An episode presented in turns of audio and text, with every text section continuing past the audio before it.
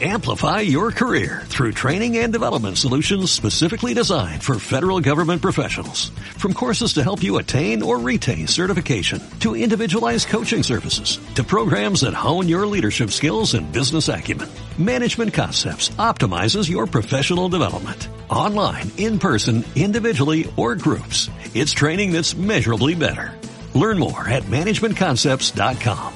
That's managementconcepts.com.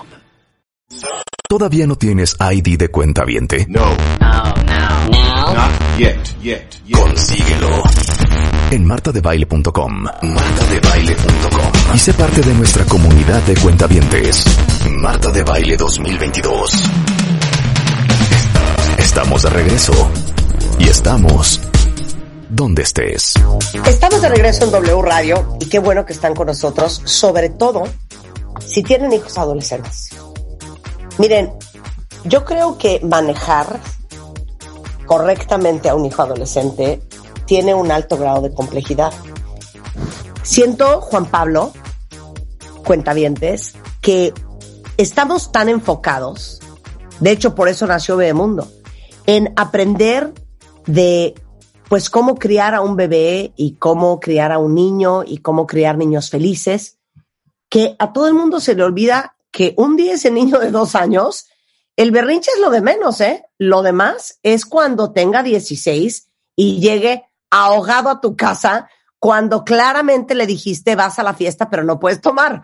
Entonces, siento que todo el mundo se olvidó de los adolescentes. De hecho, cuando yo tuve a mis hijas, es que nace Bebemundo por esta necesidad de tener, pues, contenido y contacto con especialistas cañones.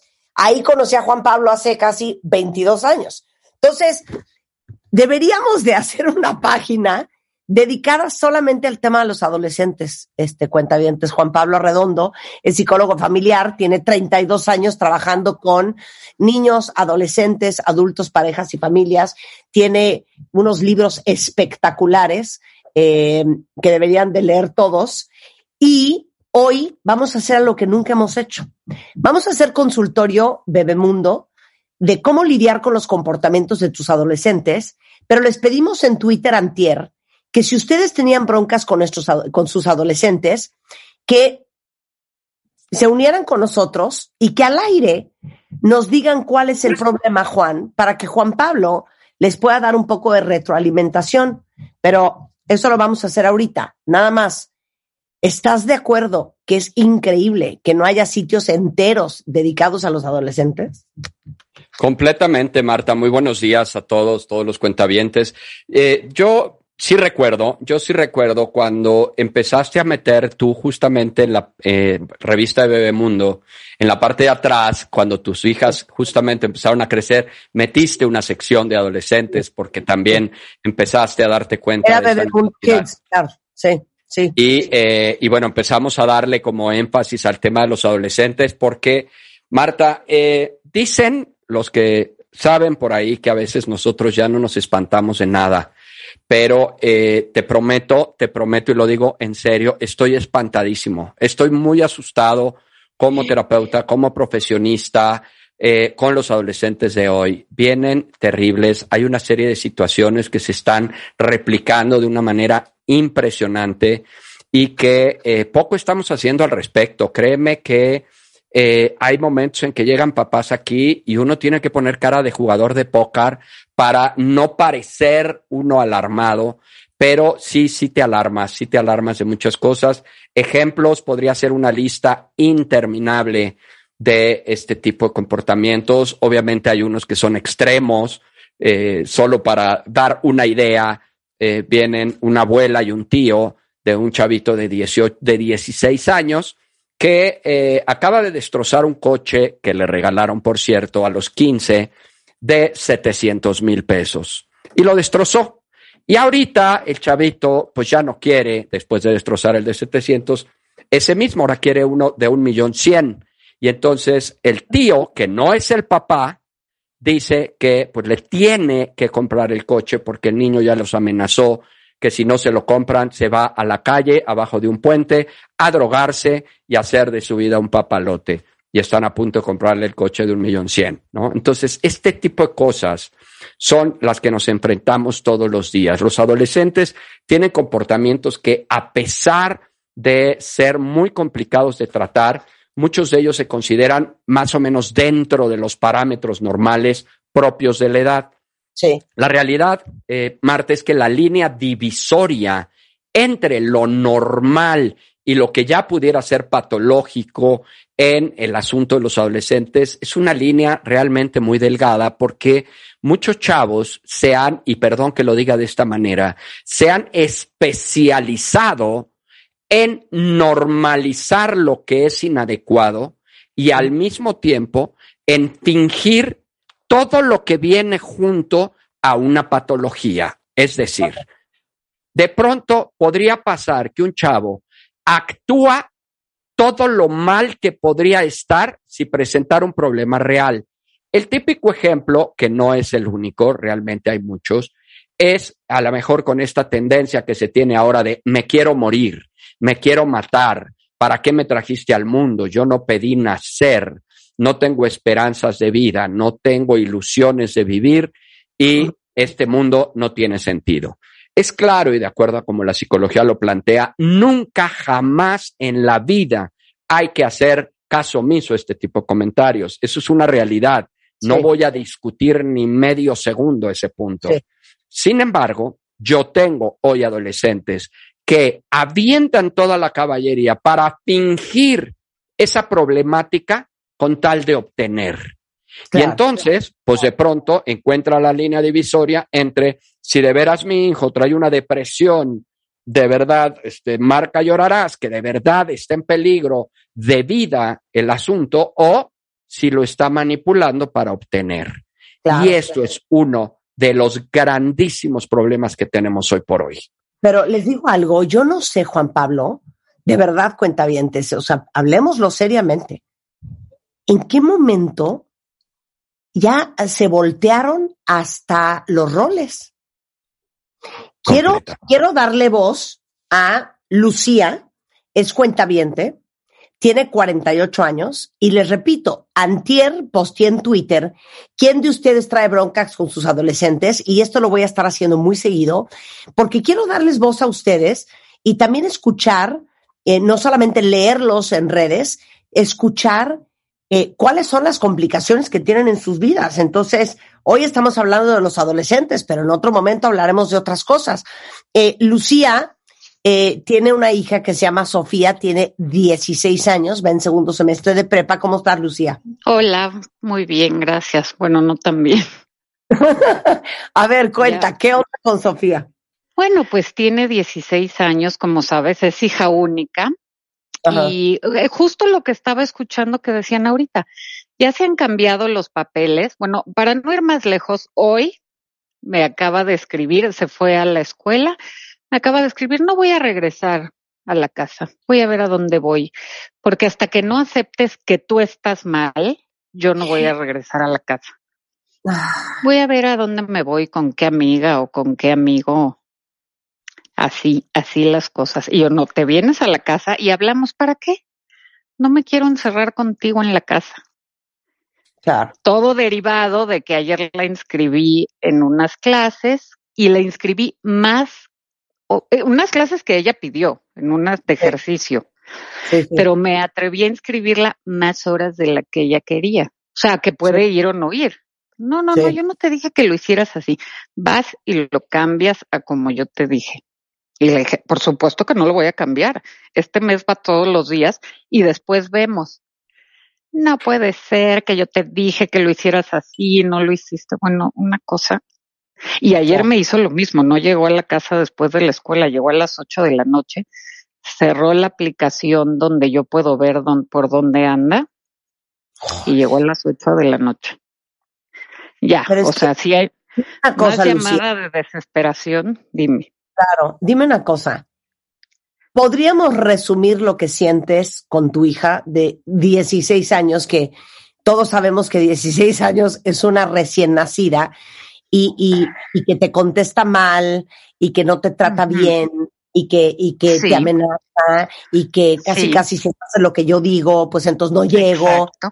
¿Que Sí, te exactamente. secuestrada por tu hija? Sí. Y si no, la amenaza es justo lo que acaba de decir el terapeuta. Sí. Bueno, entonces, ¿yo para qué? Pues para que me tuviste. Yo no pedí venir. Justo, bueno, no se cuenta que la estaba oyendo. O sea, la pregunta de, de Lucía es, ¿cómo enderezas el barco? Sí.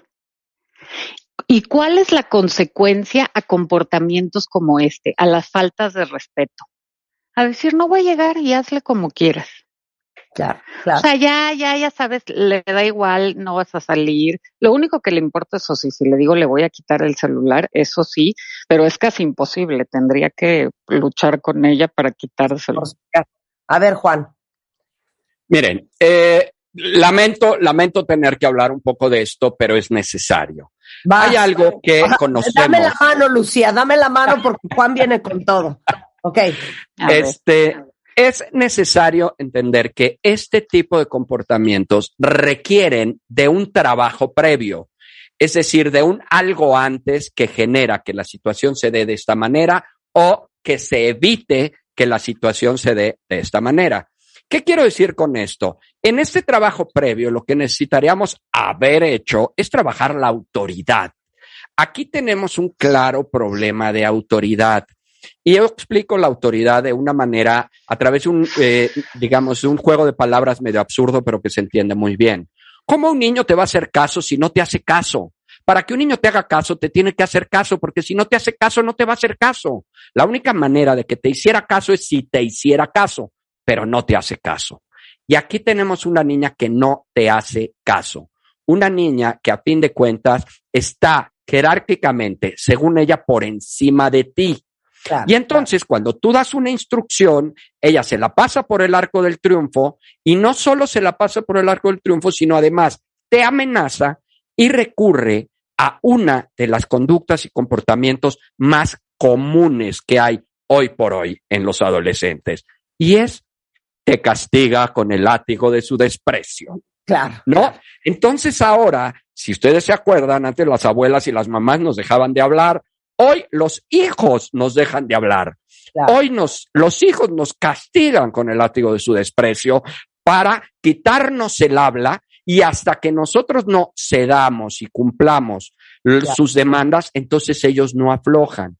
claro. Aquí es claro que hay una falta de trabajo previo en la autoridad, en los límites, en las reglas, en esta autoridad que jerárquicamente te hubiera puesto por encima de ella para que a sus 16 años hoy estés por arriba de ella jerárquicamente y no lo estás. Claro, pero entonces, ¿cómo chingaos? Lucía, te siento, hermana, te siento. ¿Cómo Lucía va a recobrar la maldita autoridad con esta niña? Evidentemente no dejándose llevar ni por los chantajes, ni por la manipulación, ni por todo lo que la niña permanentemente está usando como recurso. Esto de me quiero morir, me quiero matar, ¿para qué me trajiste? Yo te No lo diría. De verdad, Lucía, un solo premio de creatividad no le voy a dar a tu hija. Está diciéndote lo mismo que dicen todos los chavos. Y esto lo hace como una forma de ejercer presión para que tú accedas a sus demandas. Tú cometiste la irreverencia de desobedecer a tu hija respecto a la inscripción a esas clases. Exacto. Y entonces estás pagando las consecuencias de esa irreverencia. La pregunta obligada es, ¿cuál irreverencia? La que tu hija en su fantasía tiene, porque si las cosas no son como ella quiere, ella te castiga o amenazándote o quitándote el habla. Entonces, yo creo que aquí el juego que se está jugando es, por un lado, el de, el de tu hija, hágase mi voluntad aquí en la tierra como en el cielo, y tú, el juego que estás jugando es, no vaya a mi hija a cometer una estupidez. Y entonces en ese enganche de las dos posturas es en donde se juega todo el tiempo. Ella picándote la cresta a través de amenazas, de lo que pueda hacer, y tú a través de intentar complacerla. Uno, para que no te cumplan las amenazas, y dos, sobre todo dos, para que no se enoje, porque ya ves cómo se pone la chamaca cuando se enoja, es bien difícil, no le puedes ni quitar el celular porque entonces te vas a meter en una lucha, Eh, no hay que hacerlos enojar, pero no hay que hacerlos enojar desde chiquitos y este es el resultado. Ok, paréntesis. A ver, Lucía, yo soy mamá. Sí. Ay, entiendo. Secretamente, ¿te da miedo que Sofía vaya a ser una estupidez? Sí, es eso sobre todo, porque contrariamente la que no le habla soy yo. Ayer que llegó a las ocho muy digna, ella siempre es la que me dice, bueno, ya vamos a hablar. Claro que a las once de la noche, o sea, de ocho a once habló con sus amigas felizmente Claro, y a las claro. once ella es la que quería hablar. Dije, yo ahorita no quiero No, hablar pero si tú porque- osas a las 11 no querer hablar con ella, Sí, te va a ofender porque ahora que ella quiere, tú no quieres. sí. Exactamente, y eso fue lo que sucedió. Pero, pero creo que tanto Lucía como Juan dijeron una cosa bien importante, cuenta bien, que secretamente tu miedo, Lucía, Sí, sí. es que esta niña vaya a hacer una estupidez, ¿no? sí, Y que se vaya a ir a casa de una mía, que vaya a hacer una cosa indebida, que vaya a tomar una mala decisión, que se va a ir a meter mota porque entonces está deprimida porque tú eres una perra, este, o que de repente se enrede con un hombre y salga embarazada como venganza, Exacto.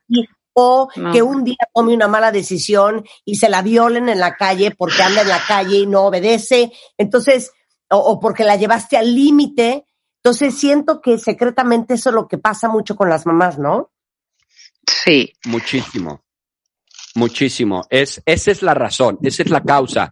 Y la pregunta obligada, si el cuerpo sabe que es viernes, imagínate si un niño no sabe que tiene secuestrada emocionalmente, como decías tú, a su mamá. Entonces, ese es el enganche y es ahí en donde mueven una Claro. y otra vez los hilos para Claro. obtener lo que quieran. Claro, volvemos a la línea horrible divisoria de que eso en algunos casos pudiera ser real. Híjole, y saber cuál sí es real y cuál es no, es complicado de saber y a veces pues es directamente con especialistas que me dicen, oye, yo se lo digo muchas veces a los papás, aquí hay que ver si tu hijo de veras trae una afectación emocional real o es un tema de adolescencia y de chantaje. Sí. Si es uno y lo tratas como el otro, la vas a regar. Son dos cosas completamente distintas y eso en verdad es muy difícil. Ahora, yo, ¿cuál sería el referente que podría darle a una mamá como Lucía para más o menos ubicar si se trata de melón o se trata de sandía? Tendría que ser las amenazas reales cumplidas, es decir, dejar el bla, bla, bla para las cosas que estén aterrizadas. O sea, si yo tengo en algún momento dado una amenaza que está cumplida, bueno, eso me da a mí un referente de que esta niña, si bien, aunque no tenga la intención directa, sí tiene los alcances y sí se atreve a hacerlo. ¿se atreverá Lucía? Man, yo creo que sí se atreve a hacerlo, pero ¿cuál? Porque además, ¿cuál es esperar a que cumpla la amenaza? Bueno, de la que me acabas de decir que sería la peor, que se hiciera daño a sí misma. Bueno, si se hace, si se le pasa la mano, es que ya no tiene remedio. No me voy a esperar a ver si sí lo cumple o no. Eso es lo que más me da miedo. Sí, y, y ese es el, el, el problema justamente de este secuestro emocional. Entonces, la única manera que podemos en realidad ir adelantando en este asunto es a través de reglas, a, A ver, través de A ver, plantear Lucía situaciones. qué tiene que hacer ya a partir de hoy. Bueno, Llueve, truene, No, hoy, que no llegue, hoy que no llegue a la casa, perdón, hoy que no sí. llegue a la casa después de la escuela porque no le da la gana estar aquí conmigo enojada. O sea, hoy qué hago? hoy Es que me no la llamó dejas por entrar. teléfono para decirme, ¿no la dejo entrar? Hoy no la dejas entrar. Es que sí, es que ese es el horror, Lucía, que cuando nos dicen, hoy no la dejas entrar, no la dejo entrar, pero ¿cómo voy a dejar a mi hija fuera? Pues es que ella dijo que a ir con una amiga o con un amigo a ver con quién, pues que se vaya con un amigo, con un amigo a ver con quién. Pero es que yo, yo puedo contestar hasta por Lucía. A lo mejor Sí. Lucía dice, no, es que si hago eso, abro una caja de Pandora. Que esta crea que cada vez que quiere llegar tarde, perfecto. Si quiero que me dé permiso para hacer a lo que no me quiere dejar hacer, pues voy a llegar tarde para que me diga, ahora no entras, y entonces me voy y hago China libre. Exactamente. Sí, ver. pero no es el único recurso. O sea, hay muchos otros recursos. Aquí el tema del trabajo previo, que ya no se hizo, implica que, ¿por qué ella tendría tanto temor o tanta dificultad para quitarle un celular a una niña de 16 años que ella paga, que ella proveyó y que ahora no le puede quitar porque la niña no se deja. Claro que no se deja. Y no se deja porque al no dejarse logra que no se lo quiten.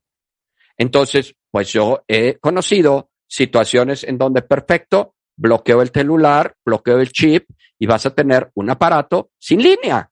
¿Por qué? Porque esa línea la pago yo. Porque esa línea depende de mí. Y esa línea es para comunicarme contigo y tú estás bloqueando una aplicación que habíamos acordado tener en tu celular que yo pago para que no te localice y para castigarme. Entonces, espérame, aquí los niños no castigan a los papás, aquí los papás castigan a los hijos o les ponen consecuencias. Entonces, todo esto, si lo vemos desde varios escenarios, pues todo está mal porque no le puede quitar el celular, porque le quita la aplicación, porque le da miedo que comete una tontería, porque finalmente no va a llegar, porque si no llega entonces va a creer que tiene China libre. Entonces, entonces, entonces, entonces, ¿dónde estuvo el freno? ¿Dónde estuvo el límite?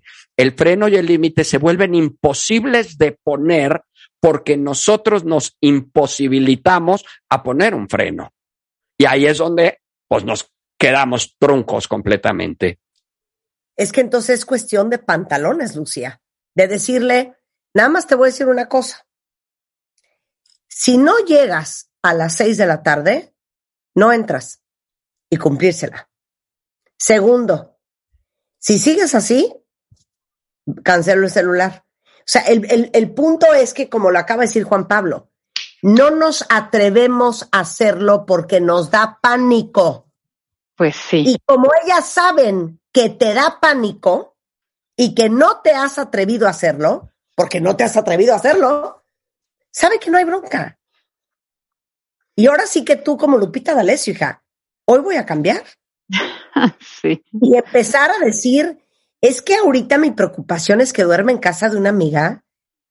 Es que tu preocupación en cinco años podría ser otra cosa mucho más grave. Entonces, sí. yo creo que lo último que quiero decirte antes de mandar el corte es más bien que te lo diga Juan Pablo. Dime en un minuto cómo te ganas la autoridad. ¿Cómo se la va a ganar? En, en forma muy simple, en forma muy reducida, la autoridad se gana a través de ejercerla. ¿Qué significa esto? Ejercer la autoridad es garantizarte que lo que tú planteas se cumpla, que tú lo que digas se haga o tú lo que digas que no se haga, no se haga. Eso es ejercer la autoridad, cerciorarte, garantizar que lo que dices que se haga, se haga. Si tú no estás garantizando que lo que tú dices, tu hija lo va a cumplir a través de los medios que quieras, porque ahí sí es donde podemos entrar, como digo yo, por las buenas, por las regulares o por las malas. Pero hay que hacer que se haga lo que uno dice. Voy a poner un ejemplo absurdo si quieren. Imaginemos en el ejército un general que le da una orden a un sargento y espera a ver si le hace el favor de hacerla. No, no, no, espérame, no, no te voy a pedir de favor que me la cumplas. Es una orden y el general tendrá que hacer que el otro la acate.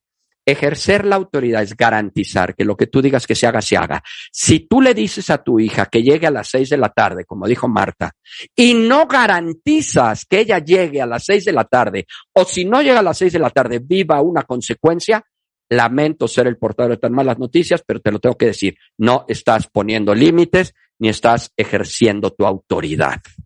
Y por eso la niña... decir hoy? O llegas a las seis de la tarde o...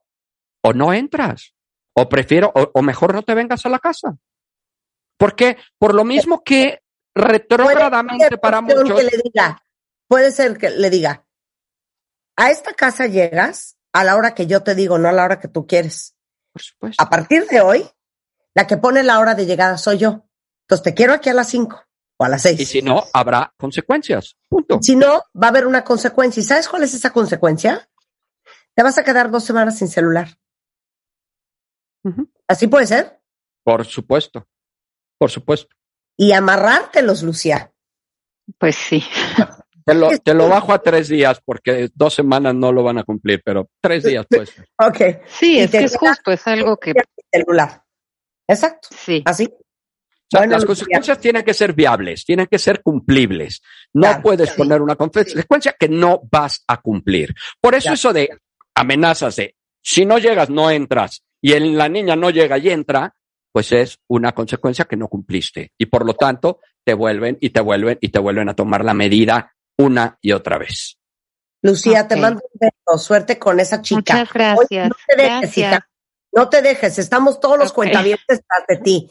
Cuando vayas a estudiar, piensa en nosotros, que te estamos echando porras. ¿Ok? Y cuando, y cuando tengas desesperación y ganas de llorar, aquí estoy yo para consolarte de la desesperación de que tu hija no llegó.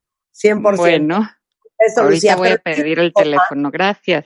Necesitamos ayuda para estas cosas. Como que de repente, Juan, perdemos brújula, como que ya no sabemos, estaré mal, tendrá razón la niña, ¿qué hago? O, o, o, o me estaré pasando, o, o estará, ¿será que no estoy viendo algo que tengo que ver? Nos hacemos bolas. Por eso necesitamos un terapeuta que nos ubique y que nos digan, bueno, pero tú estás totalmente trastornada. Regresando del corte, Ana tiene un hijo de 15 años y pues el niño está desmotivado, de malas, eh, hermético, callado, ausente. De eso vamos a hablar regresando. No se vayan. Síguenos en Instagram. Marta de Baile.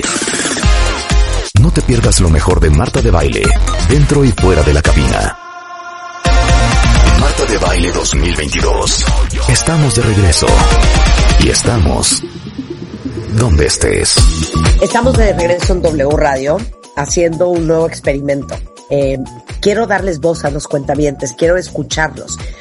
Porque al final eh, tuvimos una junta hace un par de semanas y decíamos, este programa es para ustedes. Este programa es un espacio todos los días en W Radio de tres horas para aprender y entender y pensar y repensar y crecer y mejorar. Y esa es la gran misión. Y la inspiración son ustedes. Y decidimos no solamente leerlos, sino también escucharlos. Y antier y ayer lancé en Twitter una convocatoria para que si alguno de ustedes tenía algún problema con su hijo adolescente, nos dejara saber y si estaban dispuestos a entrar al aire, más que bienvenidos a que nos compartan eh, cuál es su complicación. Y veo que lo que nos contó Lucía con su hija de 16 años tuvo una gran resonancia en redes porque más o menos creo que es el caso de muchos cuentavientes que son papás de adolescentes y que ya no saben cómo recobrar la autoridad que perdieron. Juan Pablo Redondo, que lleva 32 años siendo terapeuta de niños, adolescentes y familias, está hoy con nosotros en este consultorio. Y, y fíjate que resonó mucho lo de, lo de Lucía, Juan Pablo, y el hecho de que muchos papás sienten que perdieron la autoridad con sus hijos, que los papeles se les voltearon y que ahora son ellos los que mandan y ellos los que deciden y que se sienten literalmente secuestrados por sus hijos. Y como tú decías, la autoridad es el resultado de no haber hecho lo que tenías que hacer muchos años. Y, que el barco se endereza, ¿cómo dijiste? ¿Cómo recobras la autoridad? a través de ejercerla. El problema es que muchos papás quieren ser autoridad frente a sus hijos sin haber ejercido la autoridad frente a sus hijos. ¿Y qué es ejercer la autoridad? Es garantizar o cerciorarte que lo que tú digas que se haga, se haga, o lo que tú digas que no se haga, no se haga. Entonces, ¿cómo voy a tener yo autoridad frente a mis hijos si aquello que le pedía que hiciera no lo hacía y no pasaba nada? O, pues el niño daba la vuelta, me amenazaba, me decía, lloraba, se tiraba al piso, hacía drama, y dejaba de hacer. Hay cinco cosas, si me lo permites, claramente que tienen que ver con lo que un chavo busca y un chavo quiere. Uno, quiere que las cosas sean como él quiere o evitar o, obtener lo que quiere. Ese es el motor número uno, que las cosas sean como él quiere. Dos, evitar lo que no quiere. A veces los papás nos perdemos cuando decimos, es que mi hijo no quiere hacer la tarea y hace berrinche. Es que mi hijo, cuando yo lo regaño, se enoja y azota puertas. Lo que está haciendo es tratando de evitar lo que no quiere. Tres, es ganar terreno. Este es el problema central de la autoridad.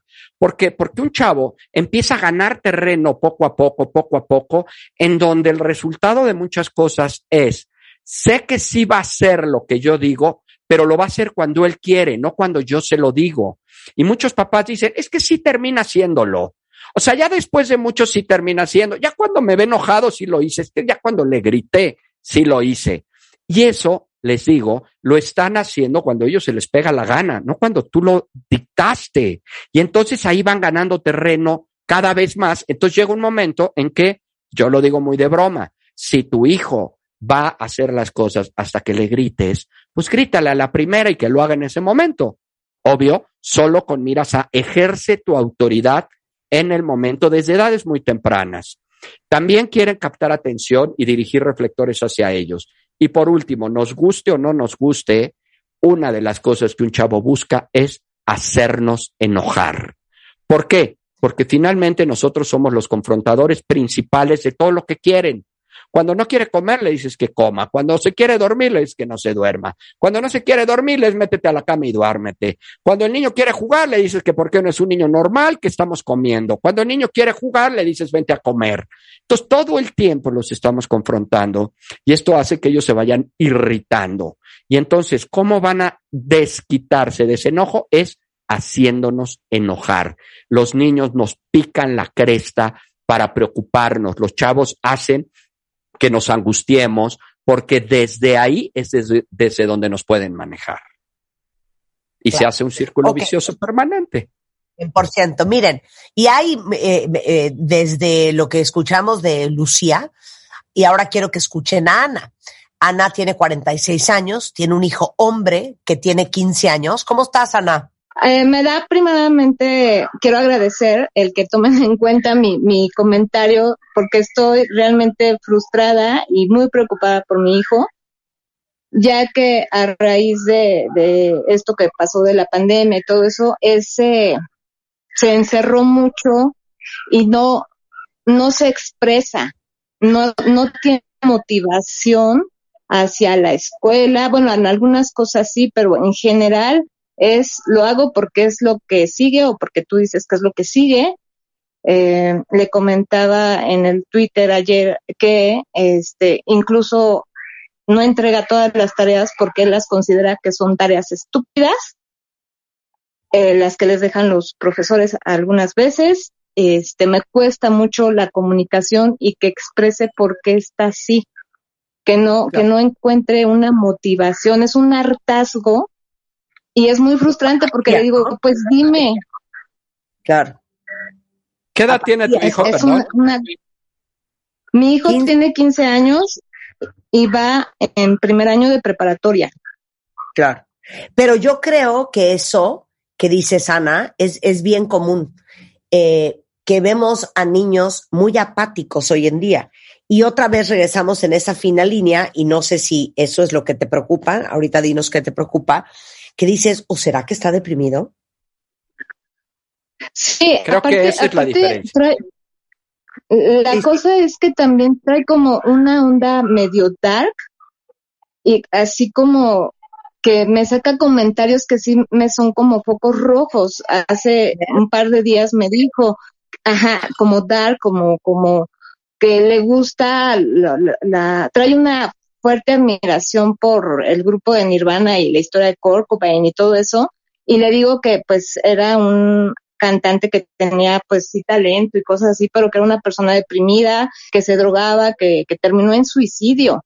Pero sí le veo cierta admiración y, y son focos porque me dice que él se quiere maquillar. De hecho, ahorita su, su look es negro totalmente, le gusta vestirse de negro. Y mi conflicto es la delgada línea entre hasta dónde le permito y a dónde le meto freno, pero me ha hecho comentarios de ya le estoy agarrando gusto a incomodar a la gente, porque él me dice, en la calle yo veo que se me quedan viendo así, o sea, no le permito que se maquille, pero sí lo ha hecho dos, tres veces a escondidas y lo he descubierto, según él ya no lo va a hacer, pero sí me preocupa esa actitud que tiene. Yo, yo creo que no solamente es la actitud, sino que ya agarró a Ana como este personaje transgresor, ¿no? Y ya hasta su actitud se volvió en eso, ¿no? A ver, Juan. sí, creo que eh, dos cosas que son importantes. Primero hablabas tú de la delgada línea entre lo que permites y no permites, lo cual también es una de las situaciones más comunes, pero eh, la otra línea real es que tanto de verdad él está deprimido, pasando por una situación eh, bajoneada y que pueda estar pensando en muerte y en eh, hacerse daño y en eh, no tener de veras eh, sentido de la vida, etcétera, etcétera, y que tanto pueda tratarse, como bien lo dijo Marta, pues de una cuestión de un personaje, de una cuestión de rebeldía, de oposicionismo, de confrontación muy adolescente. Esta, esta delgada línea es lo que nos tendría pues que dirigir hacia un abordaje o hacia otro. Yo ahorita un poco voy a dar por hecho que fuera una mezcla de ambas, es decir, sí hay factores depresivos y por otro lado también hay una cuestión de moda muy clara. Eh, él hoy está eh, instalándose en una postura en donde ya, como bien dijo Marta, está intentando conscientemente llamar la atención de esta manera a través de comportamientos pues que son muy indeseables y es su vestimenta, la forma en la que se plantea él, la forma en la que habla, la forma en la que se viste, pero pues dejando de lado el tema de la escuela. Yo creo que aquí eh, los gustos, las preferencias de los chavos tendrían necesariamente que venir acompañadas de responsabilidad, de exigencia, de compromiso. Yo creo que no está desde ninguna, desde ninguna perspectiva correcto que él se le dé rienda suelta a sus gustos, a sus preferencias, a su atuendo, cuando él no está cumpliendo con lo que debería de cumplir. Eh, la, la, el, digamos, la presión que debemos de ejercer en exigencia de que cumpla aquello que es parte de la responsabilidad que tendría que cumplir, pues tendría que venir acompañado de esos gustos y de esas preferencias. No está mal que los tenga, pero sí está mal que anteponga estos gustos por sobre la única responsabilidad, por ejemplo, en este caso, que es la escuela. Si no hay una exigencia hacia aquello que debe de hacer o debería de estar haciendo, lo que él va a hacer es desviar su atención, como muchos adolescentes, hacia sus intereses, hacia sus gustos, dejando de lado todo aquello pues que no les gusta y no les interesa. Recordemos que aquí, casi como canción de Facebook, es en los chavos lo que me acomoda sí, lo que me desacomoda no. Y este chavo, lo, la escuela le desacomoda y sus gustos, sus preferencias, su apatía, su flojera, su desgano, es lo que le está ganando. Pero entonces, ¿cómo puedes saber, Ana, que me imagino que eso es parte de lo que quisieras entender, Ana, si esto es algo más serio, si el niño eh, oficialmente está deprimido? A, mí lo que, me frustra, ¿sí? Me, me, frustra un poco el que cuando quiero expresarme con él o que él me, me comente cómo se siente, si de repente puedo conversar muy poco o no lo saco de él. Es que no sé, solamente sé que, que no estoy bien y, y, no, no sé, no va tan mal en calificaciones, pero no entrega completo. Y cuando yo le cuestiono esa parte de que a él le toca cumplir esa responsabilidad, lo que les comentaba, para él es, ah, pues es que ciertas tareas se me hacen estúpidas, o por qué tengo que seguir los reglamentos, porque la gente dice que así tiene que ser. Yo creo que tal, tal vez he pensado que tiene que ver con, con que todavía no encuentra su personalidad, pero si tengo mis foquitos así rojos, que digo, pues le tengo que meter un freno y como decía el especialista, sí, este, ¿por qué te voy a conceder ser permisiva hasta cierto punto si tú no estás cumpliendo con lo que te toca, que es la escuela? Pero me... La línea de...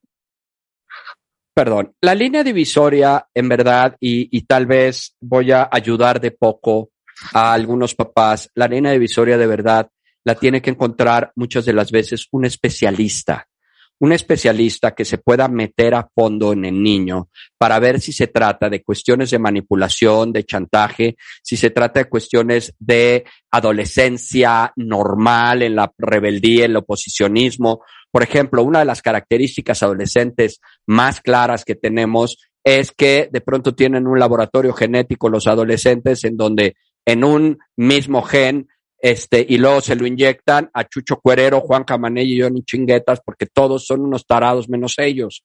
Se sienten superiores en inteligencia, en capacidad, en, eh, conocimientos y entonces, claro, estos, estos eh, exámenes son una tontería, ¿para qué nos lo ponen? Este, estoy en contra de la educación en México y empiezan con actitudes realmente muy soberbias. Eso es una característica completamente adolescente. No la podríamos poner de ninguna manera en otro lado. Lo que sí es importante es saber si este cuate está instalado en una postura de imitación de, eh, pues de algún tipo de eh, personalidad o si de veras está deprimido y trae algo eh, más allá. Pero, Lo oigo muy adolescente, eh, no, me, no me dan indicadores de que estuviera tan deprimido o en una situación tan grave. Pero, pues esto, a fin de cuentas, es difícil verlo solo de el comentario que haces, ¿no? Mira, con solo ese comentario, Ana, de que él te dice, no tengo, ya para mí sería motivo suficiente para que fuera a ver un terapeuta o un psiquiatra, porque aparte es, es difícil que a tu mamá le digas lo más profundo de lo que sientes, porque eres tu mamá. Uno. Y dos, muchas veces, muchas veces, ni siquiera puede poner en palabras lo que siente porque ni él lo tiene claro. Y yo sí ahí acudiría a un profesional, a un, a un, a un terapeuta joven, buena onda, tipo Juan Pablo, que se siente y que hable con él y que, y que le dé otra perspectiva que a lo mejor es difícil porque no puede ser madre, juez y parte, que te la, se la des tú. Entonces, yo no echaría en saco roto eh, el tema de averiguar eh, si verdaderamente está deprimido o está en este proceso de exploración que dices tú, de entender quién es, ¿no? Y encontrarse él mismo. ¿O no? Y yo, yo, yo creo que ese ejercicio vale la pena que lo hagas. Ahorita les voy a dar el teléfono de Juan Pablo. Ana, te mando un gran beso. Mil gracias. Muchas gracias a ustedes. No, un abrazo. Son las 11.33 de la mañana. Hacemos una pausa y regresando, eh, híjole, vamos a, vamos a tener a otra eh, cuentaviente o ya no vamos a tener otra cuentaviente, Rebeca. A ver, te escucho. No, Marta, ya seguimos, tenemos una estructura en el programa, por amor, por amor a Cristo. Podemos que tener una de 15 minutos y cerramos contigo porque lo que tú traes también está muy interesante. o sea, neta. ¿Cómo bueno, Vamos una más. Una cuenta más y Juan Pablo Redondo en este consultorio en W Radio. Exacto. Cómo entender y lidiar con los comportamientos de todo adolescente. Al volver, no se vayan. Escuchas a Marta de Baile por W Radio. Síguenos en Facebook, Marta de Baile. Y en Twitter, arroba Marta de Baile, Marta de Baile 2022. Estamos de regreso. Y estamos... Donde estés. Estamos de regreso en W Radio. Estamos en consultorio con Juan Pablo Arredondo, Cortesado de Mundo, y estamos hablando de los adolescentes. Para todos ustedes que tienen adolescentes y que veo que son muchos cuentavientes y estoy impresionada la cantidad de tweets hay de la preocupación de miles de comportamientos que tienen sus adolescentes y el hecho de que a veces no, no sabemos ya cómo manejarlos. Adriana eh, escribe Juan Pablo, te quiero agradecer porque son tan importantes los temas. Yo tengo un hijo que te juro que ya no sé qué hacer. Ya no trabaja, acaba de dejar la carrera de médico cirujano, solo está en casa encerrado y juro que ya no sé qué hacer. Estoy desesperada. Que es primo hermano de lo que le está pasando a Jessica. Jessica tiene 46 años, su hijo tiene 18. ¿Qué está pasando con Fede, Jessica? Cuéntanos. Hola, ¿qué tal? Pues nada, o sea, justo lo dijiste bien hace rato, ya perdimos la brújula con Federico. Federico es un niño bueno, un muchacho, tiene 18 años, ya es más joven que, que adolescente, pero sigue teniendo esos comportamientos. Le vino perfecto la pandemia para ensimismarse para, para no salir de ese hoyo cada vez más profundo, la escuela, pues siempre le ha costado muchísimo trabajo, ¿no? Ha tenido un camino tortuoso. Desde que a los cinco años le dijeron que tenía TDA porque pues no ponía atención, ¿verdad? Y así todas las escuelas y que si necesita terapia y que si necesita escuelas especiales y que si Federico no pone atención y, y, y así todo ese, esos años de terapias y que tiene y que tiene. Y nosotros como papá, pues por exigirle, ¿no? O sea, así de, es que tienes que hacer la tarea, es que tienes que poner atención, es que qué onda con las calificaciones, es que todo el tiempo exigirle, exigirle, hasta que entró a secundaria, pero no todas las materias, le dijimos, está bien, no quieres estudiar, te sacamos, pero ¿qué crees? Vas a tener que trabajar porque pues así nos la vida, ¿no? Regresó a la escuela en unos meses, ya para este, el siguiente año escolar, y este, y, y, bueno, al principio todo bien, pero otra vez para abajo. Y entonces es la final, la final línea entre hasta dónde empujas y hasta dónde te preparas, porque si algo hemos aprendido, Juan, es que la chamba de un papá es enseñarle a tus hijos a vivir sin ti, porque gran parte de su vida no vas a estar con ellos, autorregularse, ¿no? Y entonces, esa fina línea que, de la cual habla Jessica, de hasta dónde empujas y a dónde dejas ser, es muy difícil, porque aparte Fede tiene 18 años, es un bebé. 18 años y, y sus regresos a la escuela, al principio emocionado y luego va otra vez para abajo, ¿no? Justo le dijimos, bueno, ya que estamos aquí todos encerrados en casa, vamos a estar contigo, te vamos a apoyar porque él habla mucho con su papá y le dice, es que de verdad no puedo, me cuesta muchísimo trabajo estudiar, no sé por dónde me pierdo. Le dijimos, perfecto, estamos aquí, te ayudamos, estudiamos contigo y tal, pero pues no es siempre todo el tiempo contigo, también tiene que haber una parte que te haga responsable, tú solo tomas las clases, tú haz la tarea, ¿no? Y no, pues no, no entrego trabajos porque pues qué flojera, ¿verdad? Pues porque, ay, no, ya, ya lo sé, ¿no? Ya para qué la hago. Y otra vez yo, ahora yo voy a añadir a lo que dijiste tú. Para mí queda clarísimo que Fede está súper desmotivado. La, la escuela no lo mueve, no le interesa. No. Y creo que está mal porque pues no encuentra su pasión y a lo mejor él siente que es un fracaso porque no ha logrado lo que debería de lograr según los estándares familiares, Juan, y según lo que él debería de estar haciendo. Entonces yo creo que él también tiene su dosis de confusión, pero a ver qué dice Juan. sí, creo que, creo que de inicio el, el, tema de la pandemia, pues es algo que ha afectado a mucha gente y eh, muchas veces los chavos tienen una falsa creencia que a veces hay que switchar y switchar y switchar de muchas maneras. Eh, lo he hablado con muchos de ellos, lo he hablado con muchos papás, y es que a veces los chavos esperan a uno, tener ganas de hacer las cosas, o dos, a que se les quite la flojera para hacerlo. Y entonces, lo que hay que mandar de mensaje para que switchen distinto es que no se trata de esperar a que tengas ganas o se te quite la flojera para hacer. Se trata de hacer aunque tengas flojera y no tengas ganas.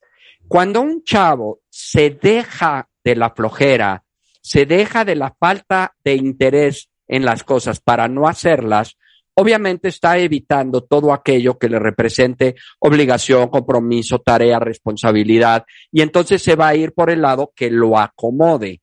Entonces, sí es cierto que podría tener un déficit de atención, sí es cierto que hay algunos indicadores de depresión, pero también es cierto que hay factores de desinterés y de flojera. Y si en este caso Fede intenta esperar que se le quite la flojera para hacer, pues nunca va a ser, porque la flojera normalmente no se quita. Y esto tiene dos connotaciones muy distintas. Uno, es una parte probable de la depresión por la que efectivamente puede estar transitando, porque hay que recordar que la depresión lo primero que te quita es la motivación, las ganas, la aspiración, la esperanza. Y dos, que pueda realmente deberse a una cuestión en donde él ya esté en una postura suficientemente cómoda. Recordemos que el no hacer y el estar tirado en la hamaca para mucha gente pues es mucho más placentero que ponerte en actividad y hacer. O no, a lo mejor Fede también la pasa muy mal, ¿no? No. Por eso estoy hablando de si puede ser una cuestión de que esté muy mal o si realmente es una cuestión de que solo es flojo y no se le pega la gana. Pero también es cierto, y aquí perdón para muchos papás y sobre todo para muchos chamacos, hay hijos, perdón que lo diga, que nacieron para que los arriemos. Porque si no los arreas, no caminan. ¿Eh? ¿Ese? Y yo siempre, ¿Qué va a hacer Yo siempre lo he dicho. Un, un papá que tiene un chamaco como este tiene que decidir dos cosas. O la caballería parrearlo con el desgaste que implica o soltarlo y que haya la posibilidad que haga de subir un papalote. Y entonces, pues, ¿qué decides? ¿Lo arreas o lo sueltas? Y Federico creo que es un chavo que, por lo menos hasta el día de hoy, ha demostrado que hay que arrearlo. Claro. Mira, la verdad es que en ese aspecto de, de trabajo y eso, pues sí, sí le echa ganas y responsable y todo. Él tiene, pues de motivación, los coches es su pasión y según él quiere estudiar para, para llegar a ser el gran sabiondo de los coches, ¿no? Por decirlo de alguna forma. El tema es de que ya está y se boicotea, ¿sabes? O sea, como que no, no, ya me dio miedo, ya no puedo. Inclusive hasta para socializar, ¿sabes? O sea, pregúntame cuántas fiestas ha ido, ni siquiera una. O sea, le da pánico salir, le da pánico hablar, le da pánico salir al mundo. Claro, pero es que por eso yo, yo creo, y Juan Pablo piensa lo mismo, que la terapia es parte de la canasta básica. O sea, yo creo que Sin duda. Eh, por lo menos los, los tres chavos de los cuales hablamos hoy, todos deberían de estar en terapia, porque la mamá o el papá no es la válvula de escape más correcta para, para sacar todo lo que sienten y todo lo que piensan. Y por lo que veo, Fede está muy aislado y está muy ensimismado, como decías al principio, y está, y es, y es un cuate a lo mejor naturalmente introvertido. Y cuando dijiste que tiene TDA y que el colegio le puede interesar, o sea, dos con sal, pensé yo en mí que yo me fui a tres extraordinarios en tercero y secundaria, casi pierdo el año, y me volteé muy sacale punto y le dije a mi mamá, oye, pues yo quiero hacer prepa abierta. Y mi mamá sin miramiento se volteó y me dijo, sobre mi cadáver. Y yo, como tengo TDA, pues obviamente a mí no me interesa lo que no me interesa. Y la escuela estaba en mi lista. Entonces, y mi mamá nos metió a terapia desde que estábamos bien chicos. Entonces, yo sí creo que Fede lo que necesita es un terapeuta para entender qué es lo que tiene y también para que ustedes como papás entiendan, Jesse, qué pueden hacer para ayudar a alguien del perfil de Federico. Juan. Totalmente de acuerdo. Eh, aquí vuelvo a insistir, hay también, a todo lo que ya dijimos, pareciera que hay una cuestión de personalidad también, introvertida, reservada. Eh, creo que Fede tiene dificultades importantísimas en sus habilidades sociales y estas hay que eh, pensar que se desarrollan. Se tiene que desarrollar, no las tiene, todo parece indicar que no las tiene. Y eso es parte de un trabajo que se tiene que hacer y es un trabajo que la mayoría de las veces es especializado.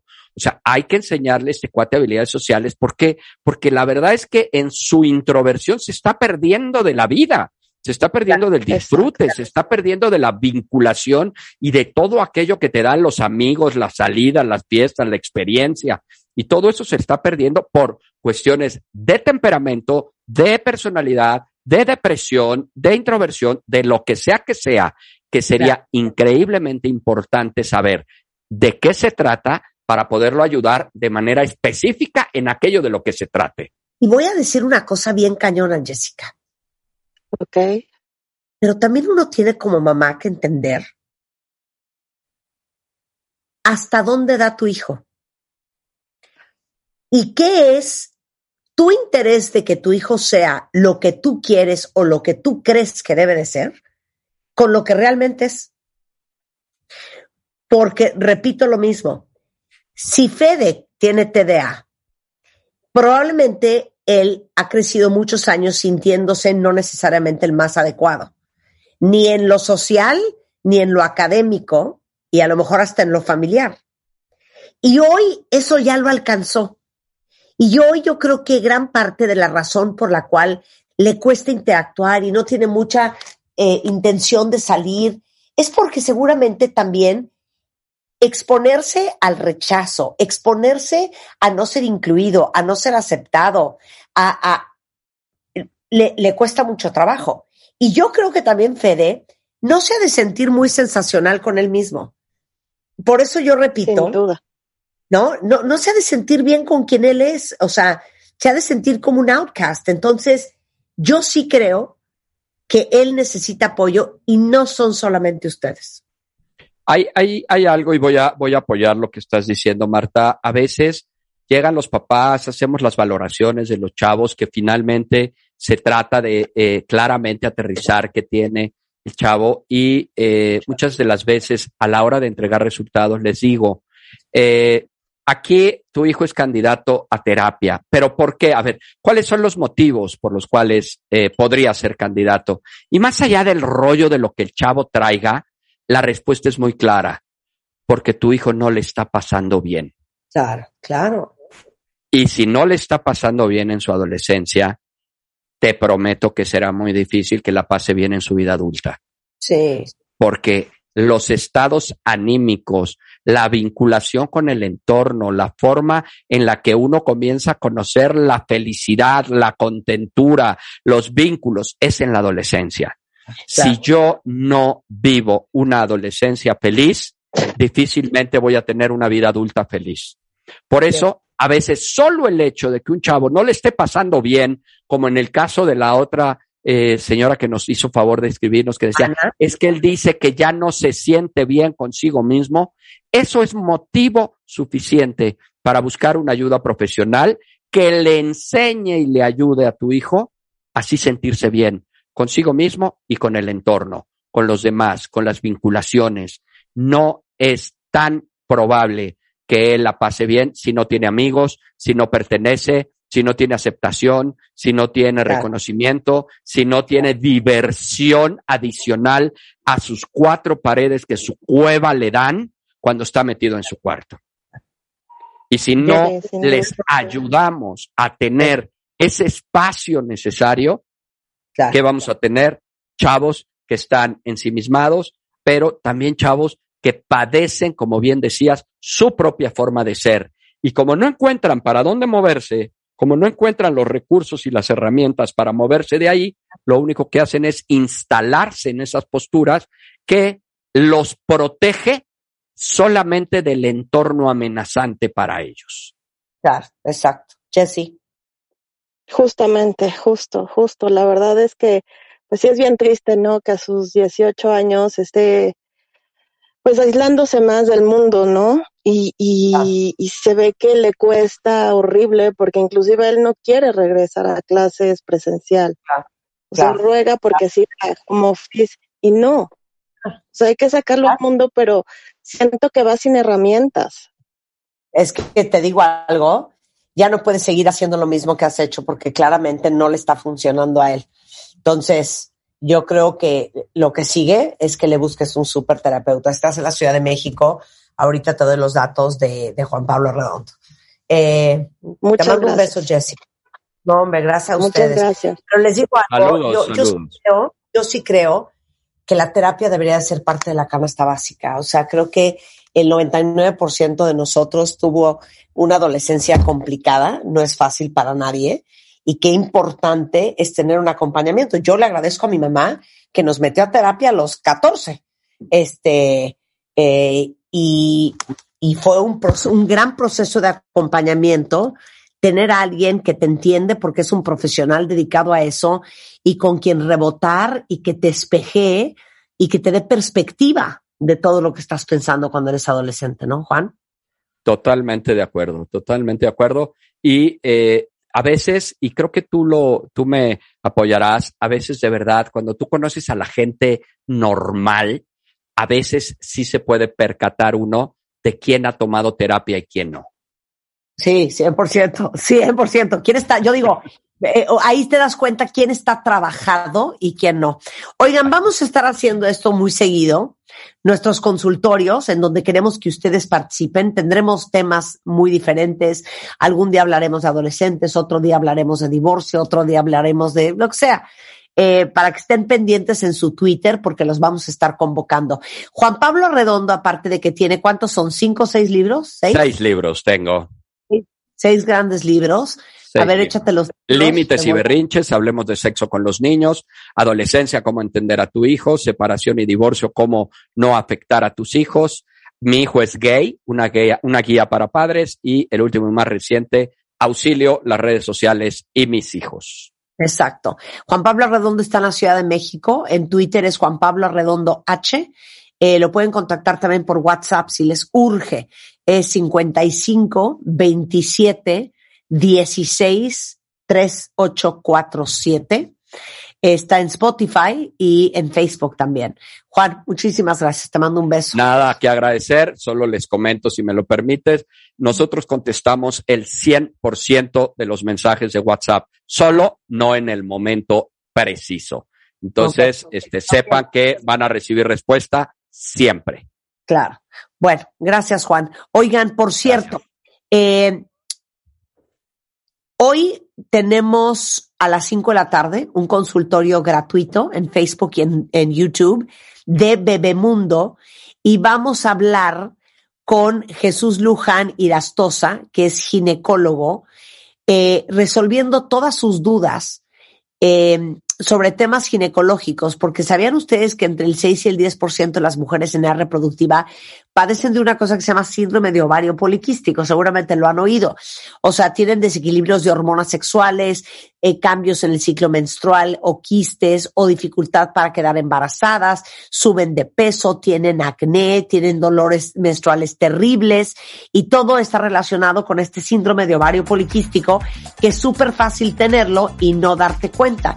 Entonces, hoy tenemos a las 5 de la tarde de manera gratuita en Facebook y YouTube de Bebemundo este tema por si alguien ocupa, ahí vamos a estar. Y regresando del corte, ay, vamos a hablar de la felicidad genuina. Vamos a cambiar 180 grados el tema. Tony Karan, presidente y fundador de Casa Tíbet, un gran budista, va a estar con nosotros. ¿Cómo es la felicidad genuina? Al regresar, no se vaya. ¿Olvidaste tu ID de cuenta viente? Recupéralo. En martadebaile.com participa en todas nuestras alegrías. Marta de Baile 2022. Estamos de regreso. Y estamos donde estés. Amplify your career through training and development solutions specifically designed for federal government professionals. From courses to help you attain or retain certification, to individualized coaching services, to programs that hone your leadership skills and business acumen, Management Concepts optimizes your professional development. Online, in person, individually, or groups. It's training that's measurably better. Learn more at managementconcepts.com. That's managementconcepts.com.